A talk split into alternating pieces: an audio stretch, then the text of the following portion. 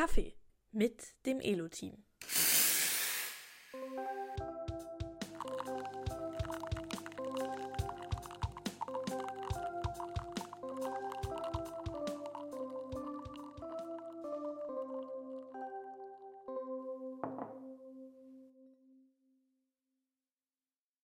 Ja, ich habe mich heute schon richtig auf den Kaffee gefreut. Ja, ich mich auch. Wir trinken den Kaffee ja ein bisschen früher in der Woche als sonst üblich, weil wir voraufnehmen müssen, weil ich heute Abend in Urlaub fliege. Ja, ich äh, wünschte, ich müsste nicht im verregneten Deutschland bleiben. Aber ja, wenn du dann schon unterwegs bist, höre ich mir dann den fertig zugeschnittenen Podcast Ja, ja. an und ähm, freue Ich mich. werde irgendwo am Flughafen sitzen und den noch schneiden oder im Flieger und dann noch hochladen. Und ich habe mir schon gedacht, ich höre den Podcast dann ja auch immer einmal an, wenn er draußen ist, um noch Kontrolle zu hören. Und ich äh, wünsche dem Zukunftspier jetzt einfach mal viel Spaß am Strand, weil so da müsste ich gerade sein am Dienstag dann. Gut. Ein anderer Grund, dass wir heute schon aufnehmen, ist, dass wir frische Eindrücke dabei haben. Wir waren gestern zusammen auf der Spielwarenmesse hier in Nürnberg. Haben wir ja auch schon angekündigt in der letzten Folge. Und Spielwarenmesse heißt natürlich für Elo spannende Sachen. Äh, aber es ist auch irgendwie ein Stück Kindheitstraum. Äh, ich glaube, gerade weil die Spielwarenmesse eine Fachmesse ist, auf der nicht jeder einfach ähm, mal rumlaufen kann. Und ich, weiß nicht, so, solange ich mich an die Spielwarenmesse erinnere, gab es immer irgendwelche Orakler, also die größte, schönste Modelleisenbahn, die kann man da sehen, aber in die Halle kommt halt niemand rein und richtig mal eine Carrera-Bahn, die nicht nur ein, ein Ei oder eine Acht ist und solche Sachen. Und äh, mittlerweile dürfen wir da einfach hin. Witzigerweise muss man jetzt erzählen, ich glaube, das erste Mal auf der Spielwarenmesse waren wir, da hatten wir noch nicht mal was mit Edo zu tun. Da sind wir also genau doch einfach so reingekommen. Da hatten wir irgendwie Tickets bekommen. Ich weiß, weiß auch gar nicht, ob man das jetzt hier öffentlich sagen darf. Nicht, dass wir noch nachträglich Ärger bekommen, weil vielleicht ist das inzwischen auch schon verjährt. Ja, ja. Ich denke, das zweite Problem könnte gewesen sein, dass du da noch gar nicht das nötige Alter hattest, um eigentlich rein zu dürfen. Weil ja, man darf ja auch erst ab 18 rein. Nein, nein, ich glaube 16. Ja, das war ich Aber nicht. das würde ich sagen, wieder auch knapp.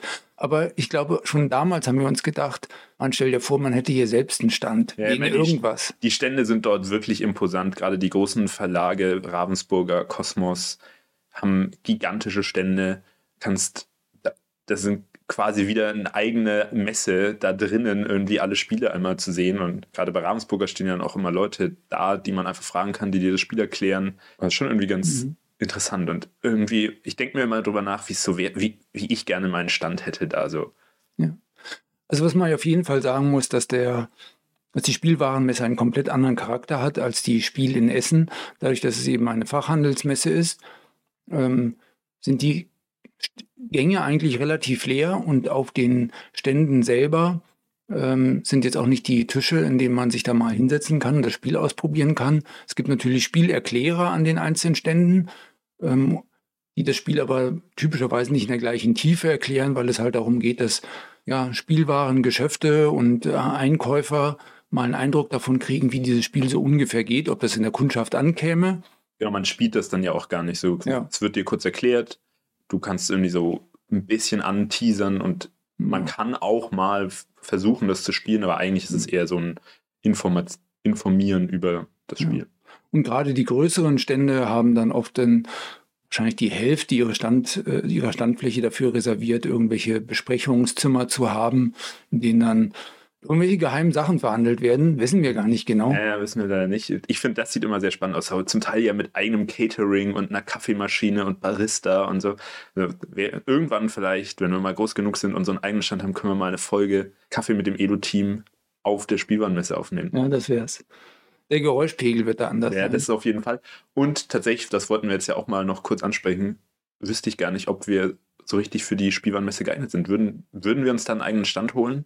Nein, ich glaube, so wie das heute aussieht, nicht. Also Spielwarenmesse hat ja ziemlich, äh, ähm, deckt ja ein ziemlich breites Spektrum ab von den Gesellschaftsspielen äh, jeglicher Art, aber auch äh, Verkleidung und äh, Outdoor-Spielzeug und ähm, elektrisches Spielzeug irgendeiner Art, Modellsachen und so weiter und so weiter. Also ich denke tatsächlich, dass der Bereich Brettspiele vielleicht 15 Prozent Mhm. jetzt äh, aus der Hüfte geschossen ähm, der, der Standflächen oder der Messehallen einnimmt. Ne, aber auch diese 15 Prozent hat eben auch nichts mit der Gamescom zu tun ähm, und auch nicht mit der Spiel in Essen, wo man am Ende äh, ja Spieler erreicht. Einige aus der Community, die haben wir ja mal in Essen kennengelernt und sind lange treu dabei. Da würde man wahrscheinlich ähm, nicht mehr als eine Handvoll Leute am Tag gewinnen können in Nürnberg, weil, weil eigentlich kommen nicht die Leute vorbei, die, die selber unbedingt persönlich Lust haben am Spiel.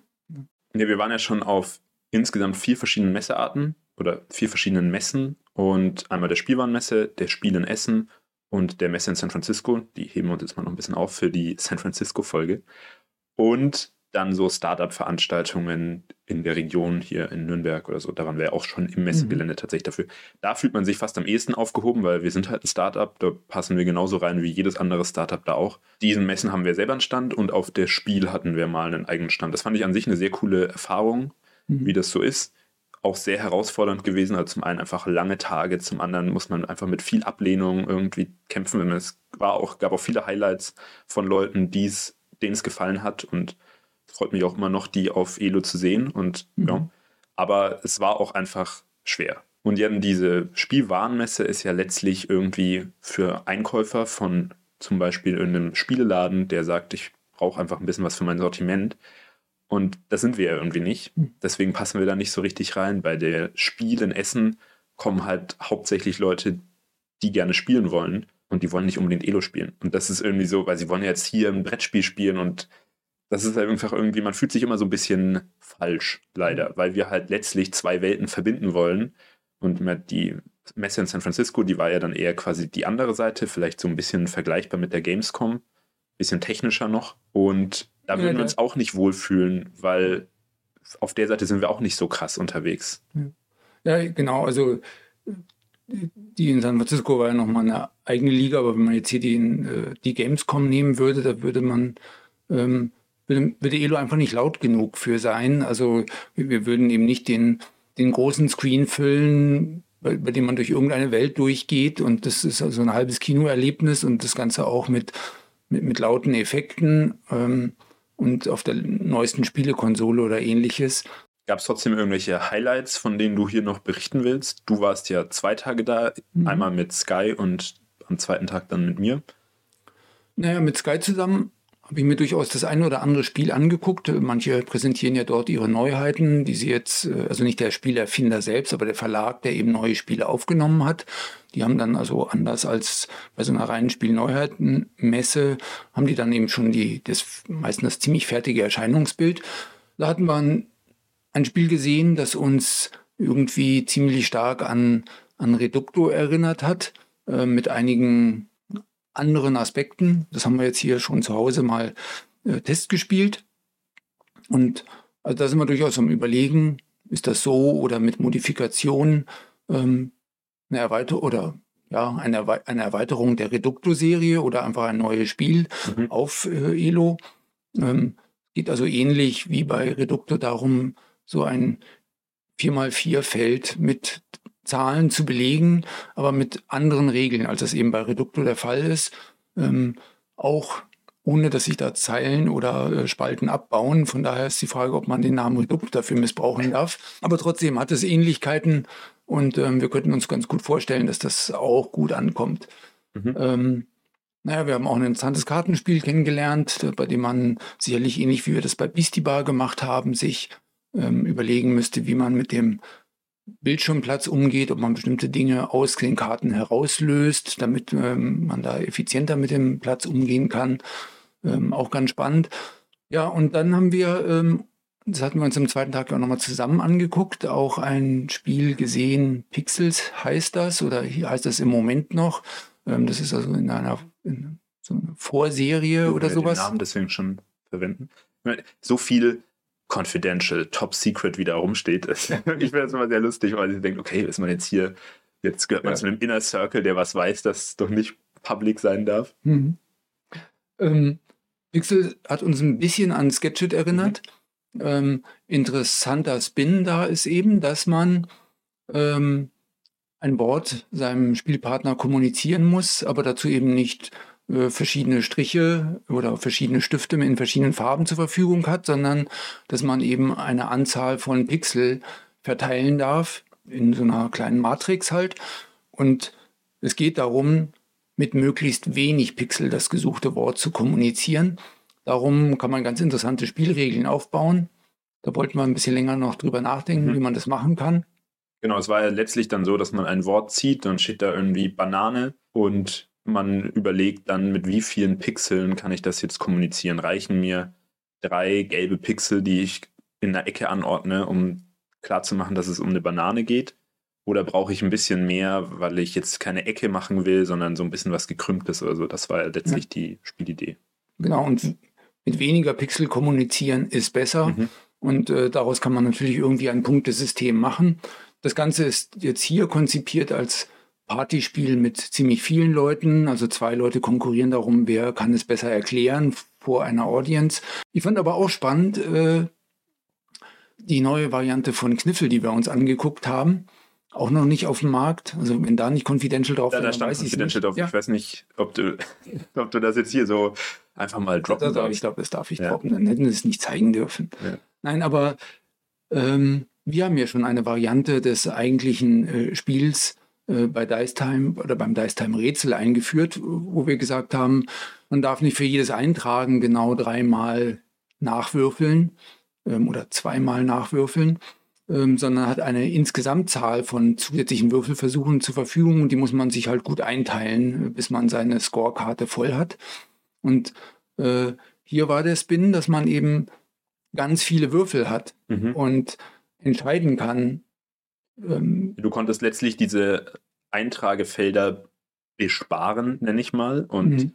irgendwann sagen, okay, ich brauche jetzt wieder mehr Würfel und ich trage das jetzt ein. Und dann lagen da drei Dreier bei, beim Feld Dreier und dann hast du da jetzt neun Punkte letztlich eingetragen. Du hättest aber jetzt auch ein anderes Feld auflösen können und sagen, auf die Dreier, da warte ich noch, bis da noch ein, zwei Würfel mehr dazukommen. Und so konnte man letztlich dann Punkte sammeln. Mhm. Und ich weiß nicht, man hatte in der Liga 20 Würfel oder sowas mhm. in der Größenordnung. Aber genau, entscheidender Punkt eben tatsächlich, dass sobald man, was weiß ich, eine Dreier gewürfelt hat und ich möchte das viele Dreierfeld besparen, dann nehme ich den Würfel aus der Menge raus, lege den dahin und dann ist der gebunden. Genau, also ich kann ihn genauso auch auf dem Kniffelfeld anlegen ja. und da das besparen oder für die Straße oder so. Ja. Genau. Ja. Also durchaus eine interessante Variante. Ähm, ja, und dann. Äh, genau, da kann man ja nur kurz anmerken, das hatten sie ja gemacht, weil sie Einzel Einzelspiele als Trend entdeckt haben. Und da kann ich nur sagen, haben wir schon vor einem Jahr für uns entdeckt. Also ja, sind wir mal wieder vorweg gewesen. Ja. Und ich finde, das ist so ein bisschen gute Überleitung zu meinem nächsten Punkt, den ich mhm. bei der Spielwarenmesse noch fand. Man hat das Gefühl, ist alles so ein bisschen langsamer. Also es war ja zum Beispiel eine Frage in dem Raum, dass wir mal ein bisschen einfach gucken sollen, was es so an Neuheiten gibt und wie viel AR oder VR es da gibt. Mhm. Man würde ja denken, also in der Tech-Szene reden da ja alle gerade drüber. Was könnte das nächste große Ding sein, Metaverse und so weiter. Und ich habe, glaube ich, ein paar Stände gefunden, die das Buzzword einfach mal auf ihren Stand gedruckt haben und einen Stand gefunden, wo es auch eine VR-Brille gab, die ich dann mal aufgezogen hatte. Und ja, die hatte die Qualität wie die, die ich vor fünf Jahren schon auf irgendwelchen Startup-Messen hier in der Region anhatte und relativ unbeeindruckend. Und auch kein Spiel, sondern einfach nur irgendwie ein Showroom digitaler. Das war ziemlich unbeeindruckend. Und da hat man so das Gefühl, die sind einfach alle so ein bisschen langsamer. Die, klar denken die sich neue Spiele aus und auch immer gute Spiele, das will ich gar nicht sagen, aber so diesen ganzen Tech-Trend, der ist da noch nicht so richtig angekommen und deswegen kommen wir da ja auch nicht so richtig an. Ja, das äh, kann ich auch bestätigen, als wir an den einzelnen Ständen waren, habe ich öfter Elo auf den Tisch gelegt und dann wurde man am Ende halt gefragt nach ähm, nach einer Visitenkarte. Ja, wir also, haben gar keine Visitenkarte. Wir haben jetzt einfach keine mehr. Ganz am Anfang von Elo hatten wir mal welche, aber dann haben wir. Ja, da ist noch das alte Logo drauf. Das alte Logo und dann haben wir das Design geändert und gesagt, wir, wir brauchen eigentlich keine Visitenkarte. Äh, braucht man auf so einer Startup-Messe auch nicht. Da vernetzt man sich dann halt auf LinkedIn oder jemand lädt halt einfach unsere App runter und da findet er im Impressum ja, alles. Genau. Ähm, aber es hat bis auf einer keiner die App direkt runtergeladen. Also einfach mal sein Handy gezückt, meinen QR-Code gescannt und damit Elo installiert und sich gleich mit mir verbunden. Dieser Reflex entsteht da nicht. Mhm. Ja. Und was auch aufgefallen ist, dass ein paar Hallen jetzt gar nicht mehr ganz gefüllt sind. Es mhm. waren ein bisschen mehr Freiflächen als beim letzten Mal. Da weiß man jetzt natürlich nicht, wie viel Corona-Effekt ist da noch irgendwie mit drin. Aber ich glaube, es ist einfach ein bisschen wieder auf dem absteigenden Ast. Generell sowas wie eine Messe. Mhm. Also meine, Ich, wir, genau, das hat jetzt, glaube ich, nicht mit der Branche was zu tun, sondern mit dem Konzept Messe, ja. würde ich denken. ja, genau, wir so in unserer Startup-Bubble ist es ja so, dass eigentlich alle Termine, die wir irgendwie haben, sind online. Ich weiß nicht, erst relativ spät in so einer Kontaktanbahnung trifft man sich mal in echt. Also es ist einfach viel mehr virtuell, weil das einfach viel schneller geht. So musst du nicht irgendwie erst noch nach Berlin fahren, um dann einen, einen Termin wahrzunehmen, sondern du hast halt eine Dreiviertelstunde einen Zoom-Call. Ja.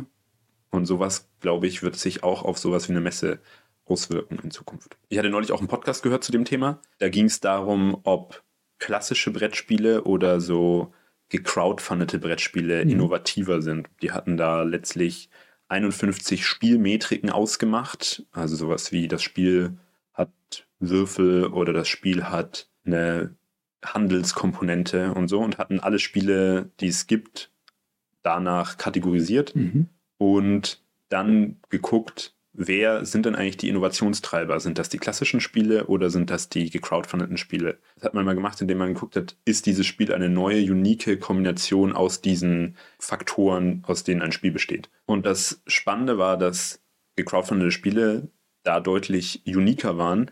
Das alleine ist nicht das Wichtigste, weil die Frage ist ja auch, vielleicht kommen da ein bisschen komischere Spiele zustande. Aber tatsächlich sind danach immer mehr Verlagsspiele erschienen, die diese Kombination an Spielemechaniken dann auch übernommen haben. Das heißt, der Innovationstreiber ist so ein bisschen die Crowdfunding oder die Crowdfunding-Plattform. Mhm. Naja, die, ich denke, die sind natürlich auch risikofreudiger, weil denken sich was aus und die Bestätigung durch das Funding zeigt dann, ob das Konzept was taugt. Genau, das hatte er, daher kam dieser Research auch. Mhm. Er wollte wissen, ob letztlich sowas wie Crowdfunding oder generell Strukturen oder Organisationsstrukturen, die durch das Internet überhaupt erst möglich geworden sind, die Welt verbessert. Und hatte sich erst überlegt, wel- welchen Daten er das überhaupt irgendwie messen könnte und hat dann festgestellt, dass Spiele dafür eigentlich ein ganz gutes Indiz sind. Und, oder nicht ein ganz gutes Indiz sind, sondern da gibt es einfach viele Daten dazu und man, man kann das irgendwie da gut feststellen. Und hatte dann eben auch gesagt, ja, bei, bei, bei diesen typischen Kampagnen ist es so, dass dann Early Backer, so nennt man die, also Leute, die Mhm. das Projekt unterstützen, dass die das Spiel dann mal testspielen dürfen und ihr Feedback geben und dann letztlich das wieder eingearbeitet wird. Und das versuchen wir inzwischen auch auf Elo so ein bisschen Mhm. mit den Beta-Räumen. Ist immer nicht ganz so leicht, da dann noch alles Feedback wahrzunehmen, weil einfach schon ein paar fundamentale Entscheidungen beim Programmierprozess oder auch im Designprozess eingeflossen sind, die jetzt nicht mehr so leicht veränderbar sind. Aber genau, eigentlich müssen wir uns das mehr zu Herzen nehmen. Das wollen wir auch mit dem Podcast so ein bisschen machen, indem wir einfach frühzeitiger über Sachen sprechen. Ja. Dann mal weg von dem ganzen Spielwaren-Thema. Ich hab, äh, muss leider noch einen Nachtrag machen zur letzten Folge. Oh. Äh, wir müssen schon mit hausmeisterlichen Sachen hier anfangen. Und zwar wirkt es ein bisschen so, als ob ich bei den Spielen immer alles alleine mache. Und das stimmt natürlich nicht. Letztendlich habe ich da zwei kleine Fehler untergebracht. Zum einen bei Triple habe ich zwar mal ein erstes Design gemacht, aber das finale Design ähm, kommt eigentlich bei allen unseren Spielen von Sky. Und das sieht natürlich auch viel besser aus. Sie hatte noch mal, ich hatte ja mir gewünscht, irgendwie das alte Design nochmal zu sehen und sie hatte mir nochmal so einen Vergleich geschickt und ich muss wirklich sagen, es sieht schrecklich aus, das alte Design und das neue ist einfach so viel besser, frischer, deutlicher. Also nochmal danke an der Stelle für die vielen, vielen schönen Designs bei den ganzen Spielen und das ist eigentlich schon beeindruckend, dass all die Designs aus einer Hand kommen. Ja, das ist wirklich beeindruckend. Und es ist ja nicht nur das Design, das aus der Hand von Sky kommt, sondern sie überlegt sich ja auch tatsächlich, wie bringe ich das ganze Spiel auf den Bildschirm? Wie, wie könnten das mit den UI-Elementen funktionieren? Ähm, also das, das, das geht ja mal mit der Regelstudie los. Es ist ja gar nicht so wie bei Triple ähm, üblicherweise, dass irgendjemand anders schon anfängt, das am Bildschirm anzuordnen. Dann wird das nur noch in Anführungsstrichen in, in eine schöne Grafik umgewandelt, sondern es geht ja wirklich darum, wie kann man das eigentlich machen. Ich, meine, genau, ich erinnere mich da an äh, Domino Garden. Mhm. Es stand lange auf unserer Liste, dass wir das als ein gutes Spiel haben wollen auf Elo. Und wir haben es nie hingekriegt, unter anderem wegen dem Platzbedarf auf dem Screen. Und wir irgendwie nicht wussten, wie kriegen wir das denn sinnvoll unter. Ja, ganz genau. Da steht also wirklich mehr dahinter als einfach nur die entsprechenden Grafiken zu finden. Und wiederum welche Grafiken, also das zum Beispiel Domino Garden, das muss ja kein Garten sein. Es hätte auch ähm, ein, was weiß ich, das Einsortieren in irgendeinem Regal sein können. Ich habe mir tatsächlich bei dem Spiel konkret überlegt, ob wir irgendwie so ein Süßigkeitenregal oder so ja. als Theme nehmen. Genau. Also und äh, da, da sind wir relativ frei im Brainstorm und äh, das ist schon eine tolle Sache, sich darauf verlassen zu können, dass man sich da gar nicht beschränken muss, weil ähm, wenn das eine gute Idee ist, dann wird Sky das auch großartig in der Grafik Ja. umsetzen. Ähm, also von daher, ähm, Ich finde es ist auch immer beim, beim Spielprogrammieren so, dass wenn wir starten, sind wir so meistens ja schon ein bisschen am Überlegen und so das grobe Theme steht zum Teil fest, aber auch noch nicht immer so. Also wissen noch nicht so genau, in welche Richtung wir gehen. Und dann fängt man an und dupliziert so das letzte Spiel, an dem man gearbeitet hat. Und dann ist es der gleiche Hintergrund und die, so die man, dass man schon, in dem man sich schon reingeguckt hatte. Und dann kommen irgendwann die neuen frischen Grafiken und dann ist man gleich mal wieder so viel motivierter, weil es plötzlich, ja, ist das Spiel, sieht das Spiel so aus, wie es dann am Ende mal aussehen soll. Und das ist schon einfach nochmal ein cooler Moment. also das war jetzt auch auf der Spielwarenmesse spannend. Ich hatte ein Spiel gesehen auf dem, im Startup-Bereich von einem Spielerfinder, der noch einen Verlag gesucht hat. Der hat eben sein eigenes Design gemacht, habe ich tatsächlich auch mit Sky zusammen mir angeschaut. Und da hat man gedacht, naja, klar, jetzt die ganzen Regeln erklärt und durch, mit seinem Design das dem Ganzen ja schon auch ein Thema gegeben.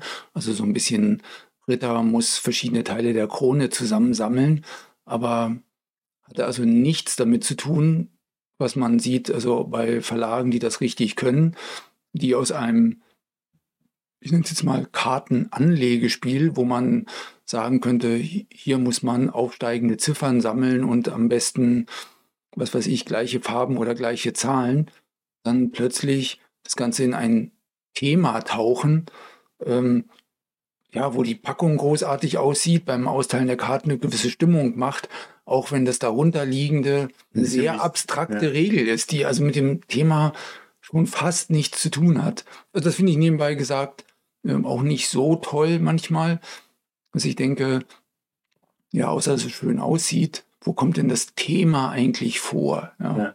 Ich finde, es gibt so ein paar Spiele jetzt auch auf Elo, weil ich, wo ich sagen würde, da macht das Theme einen Sinn. Also Beastie Bar müssten ja nicht Tiere sein, könnten auch Zahlen sein, denen einfach Regeln zugeordnet sind. Aber was sie machen, hängt irgendwie mit den Tieren zusammen, sodass es an sich sinnvoll ist. Es sind nicht einfach zehn Zahlen, die irgendwie unterschiedlich sind, sondern der Papagei darf jemanden rausschmeißen. Das macht irgendwie Sinn, weil der Papagei hat irgendwie so Letztendlich ein. rufen. Ja, genau. Also es macht. Ja, oder das Nilpferd trampelt halt einfach Ja. vor. Ich kann, man kann sich das sowohl merken, äh, viel besser, als wenn das Zahlen wären, oder wenn man es jetzt überlegt, die 7 kann an der 4 vorbei und macht die 3 platt und äh, wer, wer kann Ja. sich das denn merken? Ja, ja, genau. Äh, Es be- entbehrt jeder Logik und ja. Und ein anderes Spiel, wo uns das ja mal nicht gelungen ist, ist Mon Mon.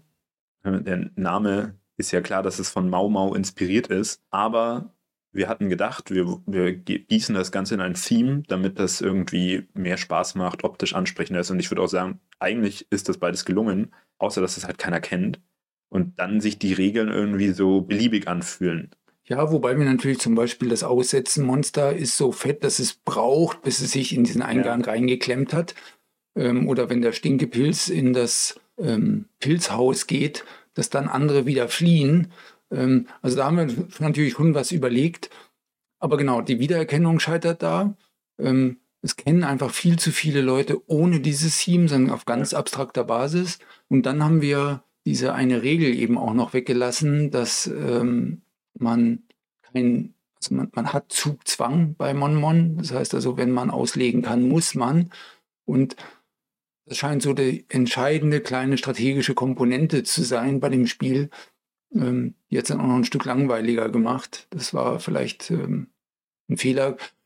Könnte man noch beheben. Jetzt wollen wir es nicht mehr beheben, weil wir sagen, dann gibt es eben beide Varianten. Genau, mit Statt die jetzt noch zu Una haben wir da ja jetzt Ja. letztlich auch eine bekannte Variante umgesetzt. Ja, ja. Genau, und den anderen Nachtrag, den ich noch machen muss, Happy Flappy habe ich auch nicht alleine entwickelt. Hatte ich tatsächlich mit dem Johannes, der war bei uns als Werkstudent tätig und hat auch viele Spiele programmiert und saß mit uns oft im gleichen Büro und deswegen war es besonders einfach mit ihm zusammen auch mal was zu machen. Hatten wir jetzt nicht sehr oft gemacht, sondern eher, wenn es irgendwie zeitlich kritisch wurde, dass wir eben ein Spiel wie in dem Fall bis Weihnachten fertig haben wollten. Dann haben wir uns überlegt, wie kann man sowas gut aufteilen und haben das Spiel dann zusammen gemacht. Mhm. Und hatten da es letztlich so getrennt, dass er das Ganze drumherum gemacht hat, die Szenenwahl, die, welchen Fisch man sich jetzt kauft, welche nächste Szene man genau wählt und so diese Übersicht. Und ich hatte, konnte mich dann nur darauf konzentrieren, den eigentlichen, ja, wir haben das Flapper genannt, den eigentlichen Spielbereich zu machen. Aber Happy Flappy ist ja auch noch zu erwähnen, dass das Besondere ja da auch die Atmosphäre ist, die entsteht durch die verschiedenen Ebenen der Grafiken, ob man jetzt ähm, in der Tiefsee unterwegs ist oder im Schiffswrack. Ähm, und, ähm, und, und, darin liegt ja auch ein, ein großer Unterschied zu Cave of Doom, wo man relativ simple Hintergrund hat, den wir vielleicht auch gerade noch hingekriegt hätten. Ja. Ähm, und dann einfach so abstrakte kleine Dreiecke am Rand, an die man halt nicht stoßen darf.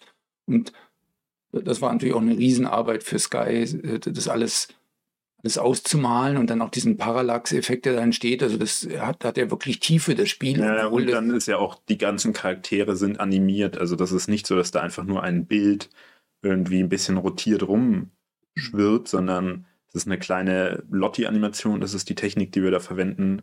Wo ich finde, das sieht man oft auf dem kleinen Handyscreen gar nicht gut genug. Also ich bin mhm. dann selbst überrascht, wenn ich es plötzlich am iPad sehe oder also am Tablet wo das ganze Spiel dann ja doppelt so breit und doppelt so hoch ist, wo man dann plötzlich denkt, oh, so ausgearbeitet ist der Fisch eigentlich, der zwinkert ja mit den Augen oder wackelt mit der Flosse oder sowas. Genau, aber es fällt trotzdem auch auf. Also ja. wenn man es deaktiviert aus Performancegründen oder so, dann merkt man, dass da einfach ein Unterschied ist. Es gehört irgendwie so mhm. zur ganzen Lebendigkeit des Spiels schon dazu. Genau. Also da tut mir auf jeden Fall leid, dass ich das letzte Woche so ein bisschen nicht gut genug erklärt habe, dass sich da jetzt nicht der Ruhm nur mir gebührt. Okay, also von meiner Seite aus okay. Ich hoffe, das Team ist auch einverstanden mit deiner Entschuldigung und äh, Genau, an sich freue ich mich da auch immer über die Zusammenarbeit, auch da nicht alleine dran zu arbeiten, sondern eben mit jemandem drüber reden zu können, der genauso sich reindenkt und da drin ist und irgendwie in dieser Welt gerade abgetaucht ist. Das ist immer sehr cool. Genau, dann ein letztes Thema hatte ich noch. Vorhin beim Packen habe ich einen Podcast gehört. Ähm, Der Podcast scheint bei dir das große Ja, yeah, zwei Podcast-Referenzen schon. Und die, das war ein Interview mit dem Evan Spiegel, weißt du, wer das ist? Äh, der Snapchat-Gründer. Ja, genau.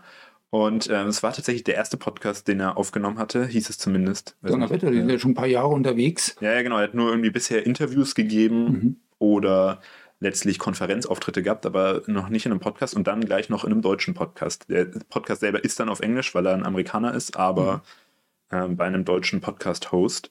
OMR heißt der Podcast, bin, bin ich großer Fan von auch. Und ja, der hatte so ein bisschen die Entstehungsgeschichte von Snapchat erzählt und dass sie ganz am Anfang eine kleine Website hatten, wo sie einfach nur eine Zahl stehen hatten, wie viele Nutzer, nein, nicht in dem Fall nicht Nutzer, sondern wie viele Snaps eigentlich schon verschickt wurden.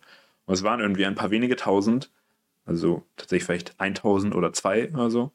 Und alle paar Tage wurden es mal 100 mehr. Und sie haben also da die ganze Zeit drauf geguckt und die Seite gereloadet, wann denn endlich diese nächste Grenze überschritten wird. Und da wollte ich jetzt mal fragen, ob du da spontan weißt, äh, was wir da bei Elo hatten? Naja, in der Anfangsphase, ähm, noch bevor Elo ein eigenes Unternehmen wurde, hatten wir schon mal die Anzahl der Leute, die gerade online sind, auf ähm, so einem iPad äh, dargestellt. Ich weiß nicht, ob du dich noch erinnerst, das hing bei uns da in der Ecke in der Küche. Mhm. Wir fanden die Zahl ja an sich so interessant, dass wir zwei dieser Zahlen, nämlich wie viele Leute sind gerade online und wie viele Spiele sind gerade am Laufen. Ähm, also Laufen heißt ja ähm, nicht, dass sie jetzt in der Sekunde gerade gespielt werden, sondern sie sind halt noch nicht beendet. Äh, spätestens nach sieben Tagen Inaktivität werden sie ja beendet. Ähm, dass wir diese Zahl der Community auch zur Verfügung stehen. Jedes Mal, wenn man sich bei Elo einloggt, kann man das ganz kurz äh, aufblitzen sehen. Und ich finde es total motivierend, wenn uns irgendjemand schreibt, habt ihr es gesehen? Gestern war, ich glaube, da war schon 10.000 oder sowas. Also ich weiß tatsächlich gar nicht, ob wir die 10.000 ich schon mal gesehen, gesehen haben. Ich habe sie selber nicht gesehen. Ich würde sagen, wir, wir sind in die Nähe gekommen dessen, aber ob, ob's, ob sie wirklich aber, schon da genau, war. Wir sind gerade am Wachsen, das heißt, das sollte. Es kann nicht mehr lange ja, dauern, ja. ja. Also das ist sicherlich ein Kriterium, was, was spannend ist. Was ich mir im Moment äh, auch gerade angewöhnt habe, ist ähm, einfach zu gucken, wie funktioniert das mit den äh, Wiederholungsversuchen der Puzzle. Also ähm, das war ja natürlich gerade in der Adventskalenderzeit super spannend. Wie viele Versuche hat es da gegeben? Und sehen, haben wir bei dem heutigen Level äh, einfach, einfach was zu Kompliziertes eingebaut. Aber also da, äh, das ist so eine Zahl, die ich mir immer wieder angucke. Ähm, aber jetzt nicht live, ähm, sondern. Ja, ja, genau, das machen wir so in der Retro-Perspektive. An ja. sich aber auf Tagesbasis. Also wir warten nicht die ganze Woche ab, sondern. Genau. Ich weiß auch noch, ganz am Anfang, als wir Turniere eingeführt haben, hatten wir damit ja dann auch die In-App-Käufe eingeführt. Das mhm. war ja so letztlich auch das dritte und vorerst letzte Konzept, mit dem wir noch Monetarisierung in Elo einbauen wollten. Und dann war es sehr spannend, wie, wer wird denn das erste Mal was kaufen? Und wir hatten einen Channel auf Slack, in den jede Transaktion rein gepostet wurde als Nachricht. Und dann wurde das erste Turnier abgehalten und wir saßen da und haben gewartet. Und dann hat sich tatsächlich, ich weiß gar nicht mehr, wer das war, also aber dann wurde das erste Paket gekauft und wir haben, glaube ich, einen Sekt aufgemacht. Es war irgendwie so cool, ja. weil man so, jetzt haben wir auch das, das letzte Feature da in die Richtung noch gemacht. Das war, das war tatsächlich auch cool. Und da haben wir ja ganz am Anfang dann wirklich jedes Mal, wenn ein Kauf getätigt wurde, eine Nachricht bekommen und dann hat jeder da ein Emoji dazu gemacht und ja. hinterher geschickt und sich gefreut. Und genau, also wir freuen uns da wirklich über jeden Kauf letztlich, weil das einfach Support ausdrückt. Ja. Und deswegen. Genau, es ist also mehr als jetzt das Geld, was damit zufällig fließt. Da macht uns die Einzeltransaktion ja irgendwie nicht reich. Ja. ja. Aber ähm, also mir geht das heute noch so, ich äh, mir ab und zu mal eben angucke, welche Transaktionen liefen denn da, um zu verstehen, ist auch alles in Ordnung einfach. Das ist ja auch so ein Zeichen, wenn die Zahl der Transaktionen heute viel niedriger ist als gestern, dann irgendwas nicht. Ja. Haben wir mit dem neuen Release was versemmelt. Ähm, naja, und wenn da jetzt irgendwelche Auffälligkeiten sind, also zu irgendeinem Moment ganz viel. Dann gucke ich, läuft gerade ein Turnier, das irgendwie besonders schwer ist oder besonders viele da mitmachen und gucke mir auch die einen oder anderen Nutzer mal an. Und schön ist es natürlich immer wieder, wenn man entdeckt, oh, heute hat jemand seine erste Transaktion gemacht, der hat vor einem Monat Elo entdeckt und dann hat er so langsam angefangen, mal mehr zu spielen und vor einer Woche hat er Puzzle entdeckt und heute macht er das erste Mal beim Turnier mit und macht eine erste Transaktion. Und bis ja. jetzt war das vielleicht jemand, der einfach nur Werbung konsumiert hat. Weil es ist ja tatsächlich so, dass wir an Werbung, hatten wir hier auch schon gesagt, mit einer Werbeeinblendung verdienen wir zwischen einem Cent und 1,5 Cent.